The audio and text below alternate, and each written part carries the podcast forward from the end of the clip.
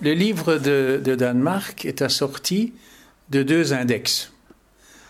L'index des personnages et puis un index qui paraîtra incongru à qui n'aura pas euh, ouvert le livre au, préalable, un index de films. Alors, les personnages, il, fait, très bien de les détailler dans l'index parce que son, roman comprend beaucoup. Pas autant que dans les romans de ou dans les pièces de Tchékov, mais quand même. Et que pour ne pas être gêné par des problèmes de mémoire, d'identification de prénoms, etc., il nous les redécrit en fin de parcours et nous dit plus clairement qui sont Annick, Catherine, Félissa, Jean-François, Judith, Kate, Marie-Louise, Max, Muriel et, Sarah. Ce sont des personnages d'aujourd'hui, dans la mesure où, où c'est aussi euh, un regroupement de destins qui viennent parfois de très loin, comme ça se passe de nos jours dans une ville aussi cosmopolite que l'est Bruxelles. Parce que c'est un, c'est un roman bruxellois et, même plus précisément un, roman situé à la jonction euh, d'Ucle et de Saint-Gilles, deux, quartiers, deux communes, deux arrondissements bruxellois qui ont leur, caractère et que le lecteur attentif euh, et, natif euh, peut reconnaître. Mais bien entendu, comme dans tous les grands romans bien enracinés, ça n'a aucune espèce d'importance. Je citais Dostoevsky tout à l'heure, c'est pas parce que le roman est à Saint-Pétersbourg, par exemple, qu'on est obligé de s'être promené à Saint-Pétersbourg. Mais il n'empêche que c'est un roman aussi bruxellois par l'humeur qu'il distille. C'est-à-dire que, en même temps, on est obligé de se dire euh, aurait-on pu raconter cette histoire de la même façon euh, à Paris ou à Amsterdam euh, ou, à, Düsseldorf? Non, parce que il y a, quelque chose de, plus fin que la couleur locale, qui est une forme de ce qu'on appelle finalement de manière assez heureuse la bonhomie. Et la, et la bonhomie, c'est pas superficiel, c'est c'est pas à bon marché. La bonhomie porte bien son nom, c'est-à-dire qu'il y a bon dans, dans Bonhomie. Et c'est un, c'est un roman euh, qui est pétri de bonté. Euh, la bonté étant une vertu majeure. Alors, on sait que Gide a dit un jour, on ne fait pas de grande littérature avec de bons sentiments, c'est une sottise, bien entendu, mais elle, elle peut se resituer dans une époque. Euh, au fond, Gide est, un écrivain essentiellement de l'entre-deux-guerres et un peu des années folles aussi. Euh, donc, où, on croyait qu'on était, c'était une illusion ô combien prégnante, mais qu'on était à l'abri de tout et, qu'on pouvait danser le Charleston et passer ses nuits au Moulin Rouge euh, sans conséquence. Euh, il pouvait avancer une chose pareille. Je, je pense aussi que, par exemple, nous sommes à des années-lumière aujourd'hui de l'époque où Beckett pouvait être perçu comme le grand dramaturge du temps. Je, constate dans les programmations théâtrales qu'on ne voit plus apparaître en attendant Godot, ou très peu, ou fin de partie, encore moins. Et à l'époque, je me souviens que j'écrivais que Beckett était un auteur de haute conjoncture. Or, nous sommes dans la basse conjoncture. Et ce, livre est un roman de basse conjoncture, c'est-à-dire où on est obligé de chercher un recours, un secours, euh, pour tout simplement euh, survivre, surnager, et que le premier réflexe de, euh, de cette espèce de, remède qu'on veut apporter aux difficultés auxquelles on est confronté, c'est la solidarité. On n'a jamais rien trouvé de mieux que ça. solidarité qui a pu être jadis beaucoup plus institutionnalisé dans, la famille ou dans la communauté villageoise ou, ou dans d'autres types de, de, structures plus ou moins fixées. Aujourd'hui, qu'on est dans une société artificiellement atomisée, puisque on veut que chacun soit suffisamment solitaire pour acheter sa propre machine à laver, pour acheter son propre réfrigérateur et pas le partager avec quelqu'un d'autre, et certainement pas avec son voisin, eh bien, la vraie subversion, c'est de montrer à quel point le réconfort peut venir de la rencontre entre solitude. Alors les solitudes sont nombreuses dans le livre et elles ont toute une histoire particulière, tout ce qui amène quelqu'un à se retrouver à un moment donné, un moment donné seul.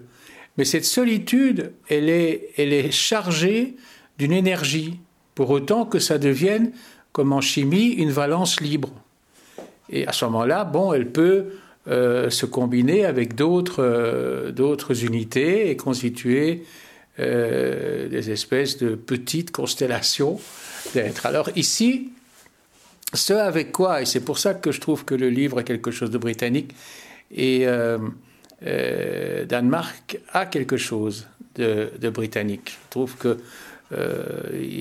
il, est un contemporain des, des, rockers, pleinement. Enfin, il a aussi euh, il paraît aussi beaucoup plus jeune que son âge, comme, comme, comme le sont, je sais pas moi, les Rolling Stones.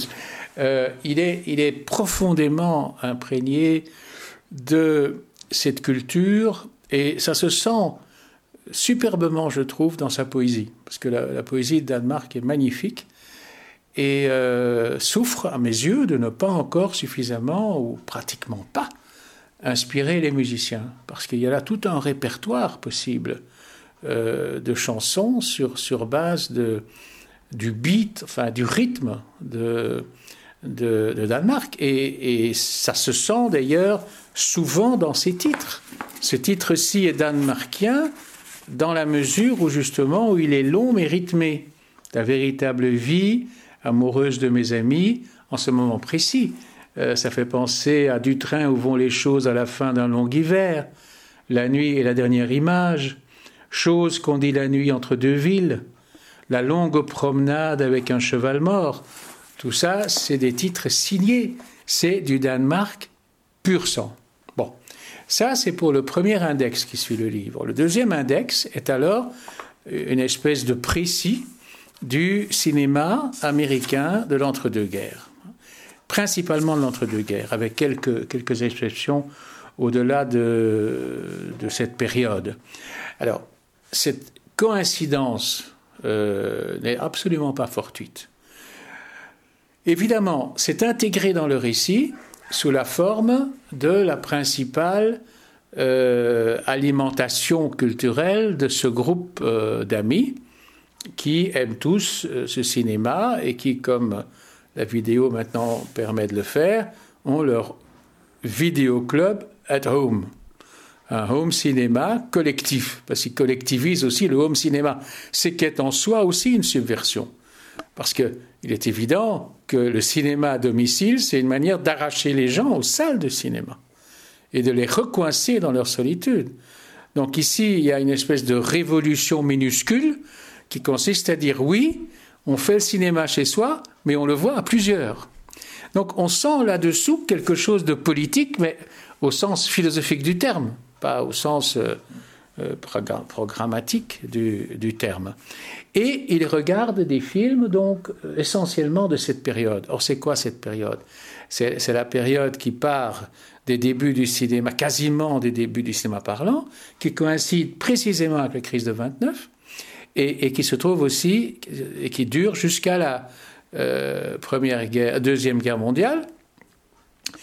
12 ans, à peu près, au cours desquels le cinéma s'est découvert tout doucement autre chose qu'une attraction foraine, parce que la, grande différence entre les films muets et, les films parlants, c'est que le parlant, malgré tout, a introduit une complexité et une littérarité au sens, euh, j'allais dire, euh, presque romanesque, euh, que le cinéma muet ne pouvait pas avoir. Donc le, cinéma devient plus raffiné, plus, plus psychologique, plus proche des personnages, etc.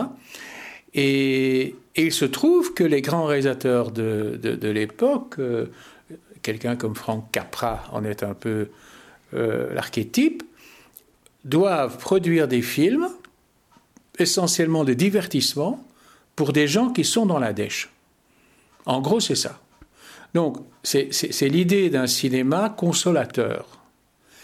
Mais ce qu'il y avait de remarquable chez les, plus grands de ces réalisateurs, euh, Capra, Macri, euh, euh, d'autres encore, c'est que, comme on a tendance à l'oublier aussi, c'est que cette Amérique des années 30 était une Amérique très politisée, dans laquelle il y avait une gauche très développée, il y avait des partisans communistes, la preuve ça a été la nécessité d'organiser la commission après la guerre pour éliminer les, traîtres staliniens. Euh, il, y avait chez les artistes et chez les réalisateurs et chez les auteurs surtout euh, une préoccupation de ce type en disant que faisons-nous, que recommandons-nous devant la crise? Et ça, c'est ce que Danemark a admirablement perçu.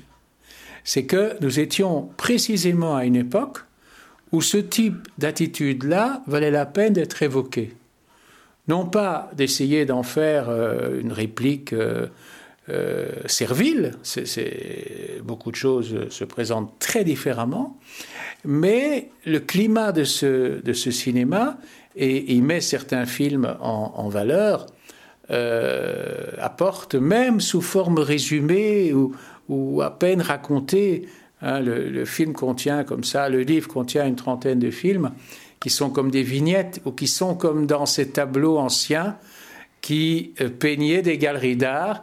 Et dans le tableau, vous avez une multitude de petits tableaux euh, qu'on suspendait à trois ou quatre euh, les uns au-dessus des autres sur les murs. C'est un peu ça. La, structure, c'est un pêle-mêle, mais c'est un pêle-mêle de films. Et je suis sûr, parce que là, je n'ai pas eu le, temps de, le faire, que dans l'organisation du choix de ces films, euh, il y a une nécessité aussi. Je ne pense pas qu'il soit là à la queue leu un peu au hasard. Euh, je pense qu'il y a nécessairement une harmonie entre le corps cinéphilique du film et le récit lui-même. Alors, quand on parle de récit, c'est de récits au pluriel qu'il faut parler, parce que chaque personnage a son histoire, et souvent une histoire très riche et très, très compliquée. Et puis, les, possibilités d'interaction euh, constituent un réseau aussi euh, incroyablement riche et, complexe. Donc, on a affaire à un livre qu'on lit comme, comme, comme on déguste une friandise, et qui en même temps est d'une rare profondeur, et aussi d'une réelle philosophie. Parce que euh, un des plus grands philosophes américains contemporains, je viens seulement de le découvrir, s'appelle Stanley Cavell, est considéré vraiment maintenant comme euh, une, figure de proue de la philosophie américaine, euh, utilise énormément les films comme matière de réflexion. Et est même l'auteur de tout un essai qu'il a fait porter sur le thème des euh, récits de remariage dans le cinéma, euh, où, il a développé euh, que le remariage, par exemple, était une, une expérience extrêmement intéressante parce que elle ne se présentait pas du tout son scénario commun des histoires qui se terminaient par un mariage, donc qui était une histoire d'ajustement de deux personnages qui au départ ne se connaissent pas dans la situation du remariage, les personnages se, connaissent énormément. Alors, pour quelles raisons euh, s'y recolle-t-il? Et il, est parti de ça pour élaborer tout, un système philosophique euh, qui, du coup, devient beaucoup plus abordable par, ces références-là. Et je, pense que si un jour ce livre se trouve euh, traduit en anglais, il aura une audience là-bas et, il aura aussi un écho, je crois, même dans les auditoires de philosophie.